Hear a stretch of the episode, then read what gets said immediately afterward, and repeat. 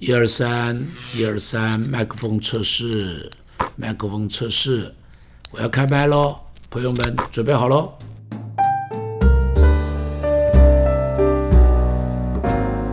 各位朋友，大家好。上次跟大家提到了以色列人中最重要的一个领袖就是摩西。提到摩西生命中间有两个很重要的特质，这两个特质，第一个就是他有，呃，这个是他受过在王宫中间最好的训练，所以他充满着一般的治理呀这些的常识，他拥有和当时埃及帝国最好的知识。提到说，做一个领袖必须要拥有这个世界上的知识，他你不可以没有。当然，你说到多少不敢讲，但是你一定要非常好奇，对于新知不不断的去涉猎哈，海量的阅读。同时，第二个。他是充满着属天的恩高的，这点是使他最大不同的。所以整个圣经中间记载了很多他在恩高中间所有出来的彰显，不管是那十个神迹啊、红海分开啊，这些你看得见的这些神迹，都是因为他有看不见的属灵生命的恩高，有那个看不见的恩高，才会有外边看得见的神迹。所以这两个都是非常重要。好了，今天我要继续讲。我想，这个领袖摩西的身上，你看到有一个特点。这个领袖有一个什么样的特点呢？他是一个不断成长型的领袖。好，他的成长在什么地方？他的成长表现在他的这一个呃领导力的那个成长。好，那个领导力的成长，呃，怎么说呢？你看哈。摩西不是一出现在以色列百姓中间，立刻可以号令天下。他一出来的时候，以色列百姓马上就在那边呼喊着说：“你是我们以色列人的救星。”没有，没有，以色列没有马上都听他的，反而以色列人是带着一个问号。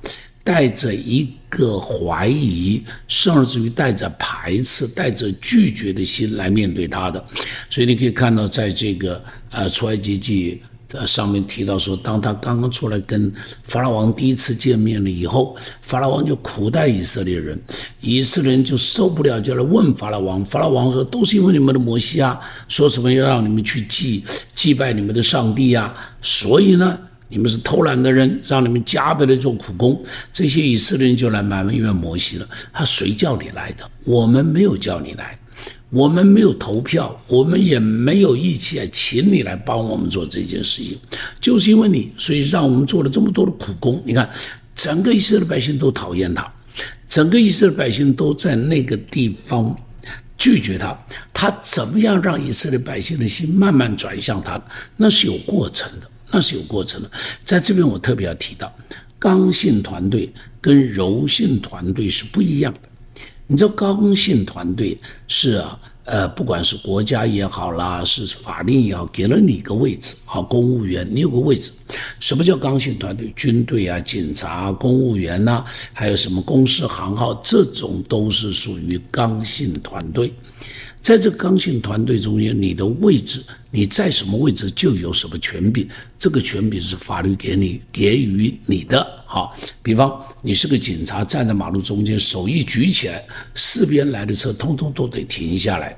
管他车上坐的人是怎样有钱的人，他需要停下来；怎样有地位的人，他需要停下来。哈，怎样有地位，他需要停下来。做什么职业的人，他都需要停下来。并不会，因为你是个小警员，他可能坐在车上的是是什么？警察局局长，局长也得停下来，因为你手一举起来的，代表不是你这个警员，你的手一举起来的，代表的是国家的法令。所以在这个地方，你看法令在支撑着你。法令，比方军队，军队里头的这这个什么？呃，这个上校。对于这个营长，这个这个这对不起啊，这个团长对于营长，他就可以命令他；对于连长，他可以指挥他。如果不听话，他就可以关你紧闭，军法审判。为什么？为什么？因为国家赋予他这个权柄，在公家机构里头也是一样嘛，公务员中间也是一样嘛，哦，公务员中间也是一样，他是有国家赋予他的法令，而这个法令是一般的人不能够去违反的。所以，当他站在那个位置上面，他就有那个权柄，而且呢，他可以有实质的奖励、实质的处罚，他都可以做。赏与罚在刚性团队都可以做，但是来到柔性团队的时候就没这个了。什么是柔性团队？就像什么民间的这些社团了，还有像教会了，这种都是属于柔性团体。这种团体是百姓自然、呃群众自然的结合，这个结合中间没有法律的约束力。啊，比方他在这个教会，明天他如果去另外一个教会，是很自由的，没有法律的约束力，说你不可以到另外一个教会去。好，你不可以。他原来参加这个狮子会，明天他去参加福伦社，没有任何人能够说你不可以去参加福伦社，因为这是一个柔性团队。这是一个柔性。今天是这个同学会，明天我去参加同乡会，不参加同学会了，可不可以？可以，因为这是柔性团队。好了，在这柔性团队的中间，你做一个领袖，不会因为你有这个地位，你有这个位置，你站在这个位置就有这个权柄，那是不会有的啦，那是不会有的了。所以我记得这个。呃，John Maxwell，他曾经写过。呃呃，写过一段一本书里头提到说，他他到一个教会里头去接年轻的时候接那个教会的主任牧师，一去的时候执事们在一起开会，开完开会的时候他就很热情的讲我要做什么做什么做什么，讲完了，然后就说好了，我们现在该怎么样做啊？全场鸦雀无声，没一个人讲话。最后一个白发苍苍的破站起来了，就说了：“他们的长老站起来就说好了，那么今天呃我们会开到这个地方。那么现在呢，John 你去做什么？然后呢，Peter 你去做什么？James 你去做什么？哈，Tiffany 去做什么？好了，照我们以前的规矩，我们还是照常进行。好了，我们事情就这么分配好了。然后回头就跟牧师说。”啊，牧师，我们开会到这里，你来带我们做个结束祷告吧。就是牧师惊讶的不得了，他那时候突然间发现，原来这个教会的头不是他，原来这个教会的头是那个叫 Paul 的，那个满满头白发的 Paul，他才是教会的头。这个就是柔性团队，柔性团队中间，你说我是牧师，所以全教会都要听我的，没有这个道理。我真的告诉你，不会。全教会不会听你的，你需要怎么办？你需要慢慢的去把它赢过来。所以呢，我就常常讲说，像动物世界，像一个猴子群、猴群，在这猴群里头啊，一个猴子加入一个新猴子加入一个猴群，非常非常非常不容易。为什么呢？所有的猴子都不理他。而且会欺负他，会排斥他，他只能够远远地站在猴群的边缘。他得怎么办？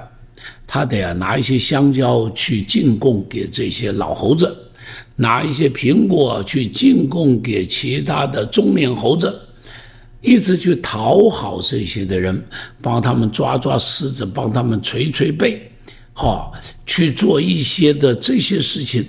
让这些猴子高兴的，它慢慢慢慢可以加入在这个猴群的中间，啊，慢慢慢慢开始拥有一点猴群的社会地位。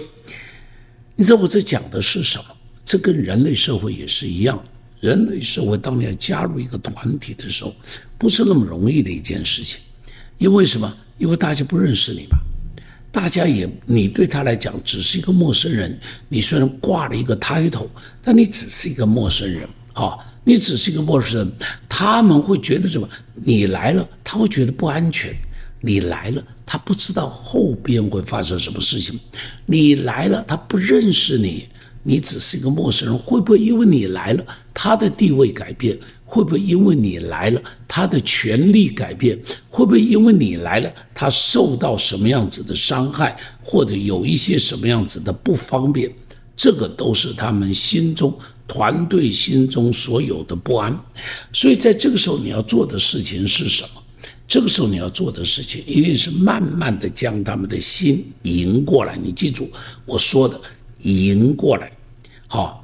所以，当你到一个团队中间，如果赢得这个团队众人的这个、这个、这个呃，对你的这些接纳什么的时候，你要记住，你进去一定要对这个团队里头的原有的人都表达你的尊敬，对团队的历史也要表达你的尊荣啊，要表达你的尊荣，不要带着一个我来就是。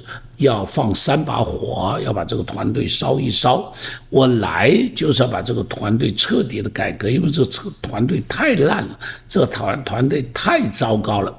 你不可以一来就在这个地方表现的，我是天纵英明，哦，五百年来第一人，我厉害的不得了。我来这个地方，你们全部都要听我的。如果是这样，我跟你说。没两下，你就会砸锅了，你就会砸锅了。